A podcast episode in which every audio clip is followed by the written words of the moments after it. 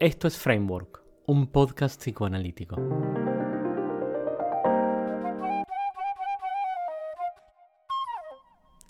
Hacer un podcast es lanzar una botella al mar, una botella al mar o al espacio esperando que alguien en algún lugar, en algún momento, alguien a quien uno no conoce, la recoja la abra y en su interior encuentre alguna idea que lo estimule para pensar o seguir pensando o empezar a pensar en algo en lo que no había pensado o lo vuelva a pensar de una manera novedosa. Este podcast en particular tiene la explícita intención de servir como un compañero de lectura de Framework, un ensayo psicoanalítico.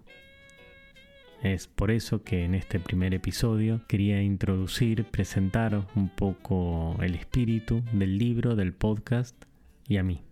Con esto en mente y la implicada pérdida de espontaneidad que implica la lectura, me parece una buena idea empezar leyendo la introducción, la primera parte de Framework. Siempre con la salvedad de que Framework es un libro pensado para ser leído y estudiado en soledad, que es un libro complejo sobre técnica analítica y que en realidad es un libro sueño. Por eso es un libro que comienza con un buenas noches y termina con un buenos días.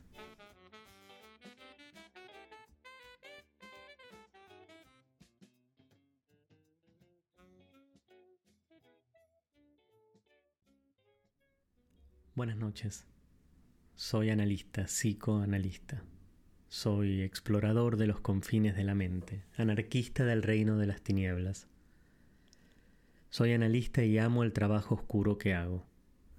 El misterio, los miedos, la incertidumbre, la sensación de que hay algo profundamente verdadero en la tarea, la investigación, la soledad y el sentimiento de soledad implicado, la maravilla el anarquismo profundo, la liberación del yugo, del significado, ser libre, de manera indeclinable, inclaudicable e impostergable, libre, el descubrimiento, el frío y el ardor, las vidas, la responsabilidad y la aventura, el juego, la severidad ajena y propia de lo no sabido, toda la adversidad de tener un instrumento inadecuado e inadecuable, lo inadecuada de la tarea, lo inadecuable, la novedad imparable, Amo los pliegues recónditos de lo que hago, es una profesión del futuro, es tecnología de punta para la exploración de la personalidad que habita contenida en una mente. Y es tan no apta para la sociedad y las normas y la presión del significado, es tan profundamente subversiva y revolucionaria, y uno está tan siempre empezando todo como por primera vez, por primera vez, tan al borde, el vértigo, si entiende a lo que me refiero. No se puede domesticar el trabajo que hago y ser analista se parece tanto a ser feliz que es entendible que el establishment opaco se interese tan fuertemente por querer prohibirlo o banalizarlo o industrializarlo que es casi lo mismo. Soy analista y escribo. Escribo. Escribir. Escribo un libro, presento ideas, pongo palabras que no definen sino que trazan, delinean, palabras nuevas, viejas, usadas y a estrenar, palabras que delinean un campo de misterio hasta donde me alcanza la vista. Escribo para desnudarme y exhibir los alcances de mi ignorancia. No escribo porque sepa o entienda, escribo para desconocer. Voy a escribir sobre ideas germinales. No son ideas terminadas, ni cerradas, ni de llegada. Son ideas tránsito, ideas origen. No son una costa ni la otra, sino un pons sinorum sobre un heraclítico río. Quizás ideas barca de Caronte. En todo caso, no es prudente definir de qué se trata antes de sumergirse en ellas, de aceptar el convite para las piezas de baile venideras. Me pasa un poco como a Robert Peck. Robert Peck dijo en inigualable humor inglés, estoy muy interesado en el universo, voy a especializarme en el universo y en todo lo que lo rodea. Yo voy a especializarme en el psicoanálisis y en todo lo que lo rodea. Ese es el interés en este libro la teoría, la práctica, la clínica, la técnica y todas las personas involucradas. Quiero presentar una idea general, la posibilidad de crear un framework psicoanalítico que sea operativo e instrumental. Espero que usted sepa valorar el entusiasmo y la importancia de la tarea y tolere algunas desprolijidades propias del camino. Pero no se deje confundir por las formas, no es este un ensayo teórico, es un ensayo técnico es un trabajo de tecnología psicoanalítica. La importancia de compartir acá estas cénides es darles la libertad que solo la publicación y provisión de nuevas mentes puede ofrecerles. Quizás pueda usted al final del camino encontrar el calor necesario para arder sus propias ideas y continuar con la maravillosa tarea de ampliar los límites de lo conocido hacia los indómitos rincones del misterio. E incluso, si quiere, compartir conmigo esos pensamientos de manera de favorecer la investigación en curso. El resto es aventura. Vivimos en tiempos ardientes. Son ideas para un futuro luminoso.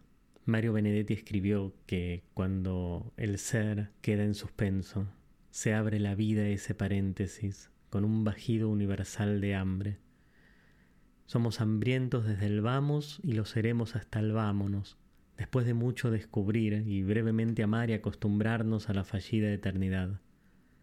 La vida se clausura en vida, la vida ese paréntesis, también se cierra e incurre en un bajido universal, el último, y entonces solo entonces el no ser sigue para siempre. El mundo cambia, nosotros cambiamos, el universo cambia, el cambio, esa profecía inescapable de Heráclito o de la termodinámica. Cambiar, transformarse, transformarse, formarse a través de un algo, de un cambio, hacerse. El asunto es que desde que el mundo es mundo y tiene humanos sobre su faz, nosotros, humanos, amamos el diseño el diseño gráfico, industrial, genético, farmacológico. Posiblemente diseño moderno sea la posición de Dieter Rams, el célebre diseñador de Brown y Bitsoe. Por eso quiero rescatar acá, como inicio de este inicio del libro, lo que Rams en 1970 consideraba como las 10 máximas del buen diseño. Comienza diciendo que gran parte de lo que el hombre ha hecho es un horrendo, ineficiente y deprimente caos, y que, por tanto, se requiere de un buen diseño pensado en los siguientes términos. 1. El buen diseño es innovador. 2. El buen diseño hace que un producto sea útil. 3. El buen diseño es estético. 4. El buen diseño vuelve al producto entendible. 5. El buen diseño no obstruye. 6. El buen diseño es honesto. 7. El buen diseño es duradero. 8. El buen diseño es riguroso hasta el mínimo detalle. 9. El buen diseño contribuye a la preservación del medio ambiente. 10. El buen diseño tiene tan poco diseño como sea posible.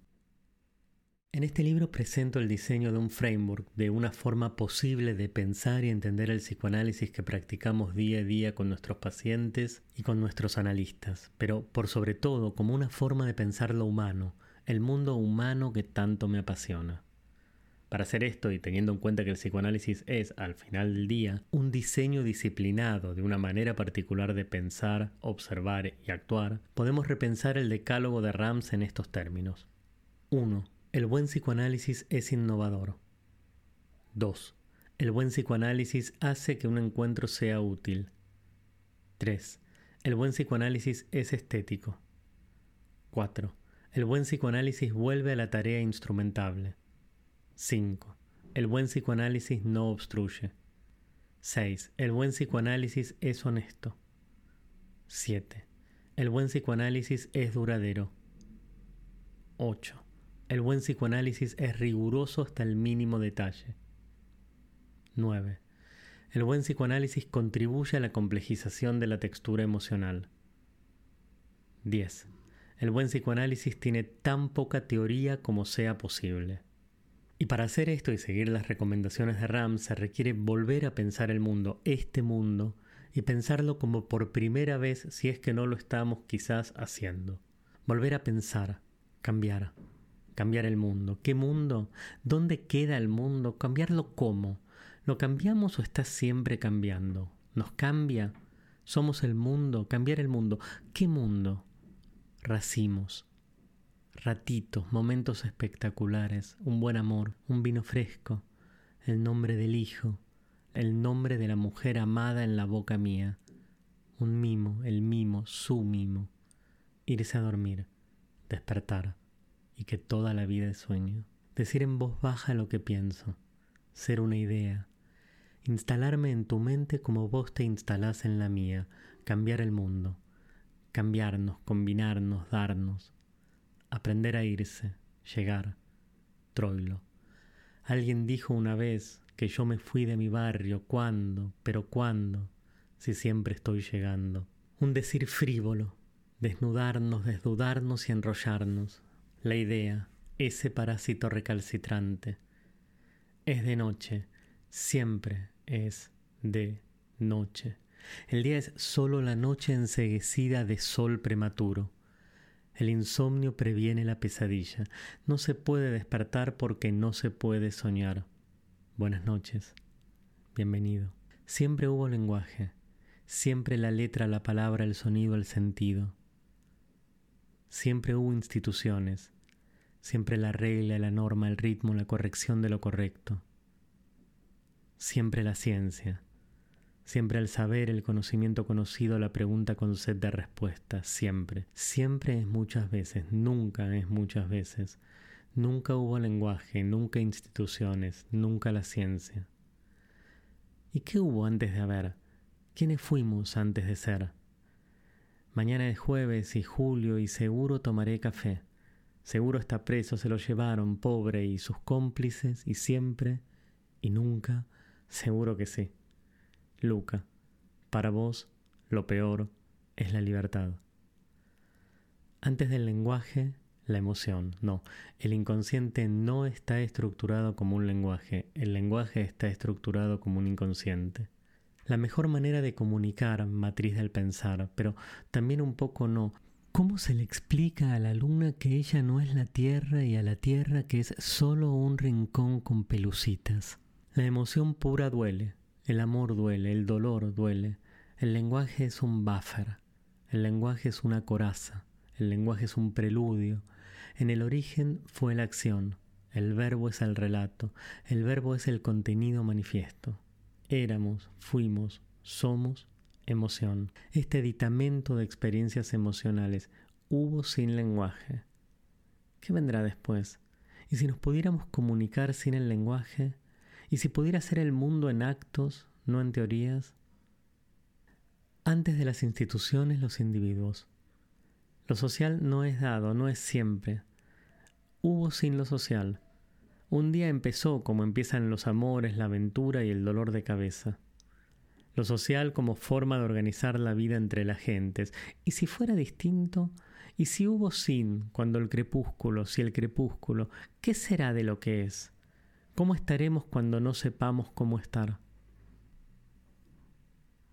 Antes de la ciencia, la magia. Las ideas no necesitan conocimiento como la primavera no precisa el jardín. El conocimiento es burocrático, la sabiduría es anárquica. No se puede contener lo que nos excede. Mundo ritual, mundo bonsai. Podamos lo que queda, lo que queda del día. Pero los días siguen yendo, la ciencia, ese páramo chiquitito. Y si en lugar de tramitarle tan agotadoramente el carnet de ciudadanía científica al psicoanálisis, le diéramos a la ciencia un poco de método psicoanalítico, y si la instancia superadora no fuera más y mejor ciencia, Vallejo. César Vallejo ha muerto, le pegaban, todo sin que él les haga nada, le daban duro, con un palo y duro. Después del lenguaje, el entrelazamiento. ¿Entrelazamiento? Después de la institución, Gaia. Gaia. Después de la ciencia, framework. Framework. Y después,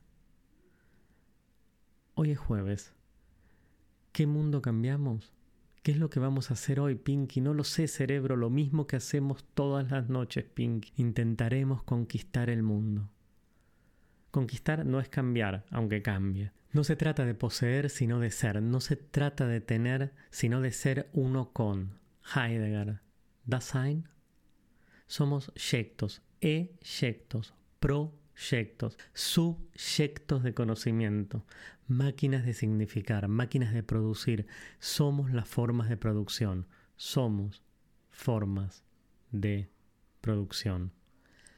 Año 2000, fin del mundo. Después fue el 2012, ahora el 2020 o el 2062. Fin del mundo como lo conocemos. Marx. ¿Quién tiene en sus manos los medios de producción? En el abrazo me produzco, el orgasmo impío que me arranca de este mundo para devolverme de vuelta.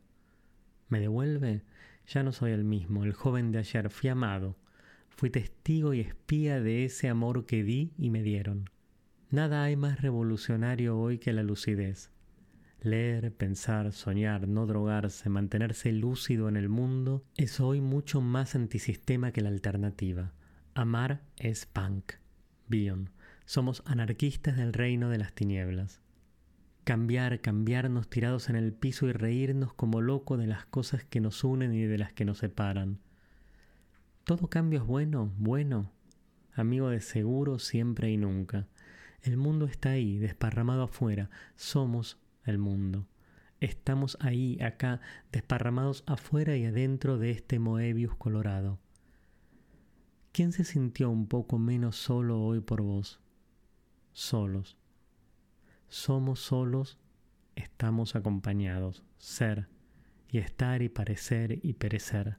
En algún lugar del mundo alguien ríe por primera vez y hay alguien, aunque sea uno de los siete mil millones que somos, que tiene el corazón roto por primera vez. Tiene fiebre, le duele la garganta, no venga, no trabaje, no hay problema. Tiene el corazón roto, nada de vagancia, traiga acá su disnea de amor y cumpla. Nadie falta por las penas de amor. ¿Qué le habrá hecho la emoción al mundo para merecer tanto lenguaje? Cambiar el mundo, llenar ese paréntesis de momentos que valgan la pena y eso que la pena es cara y valiosa tener. Hoy es suspiro y mañana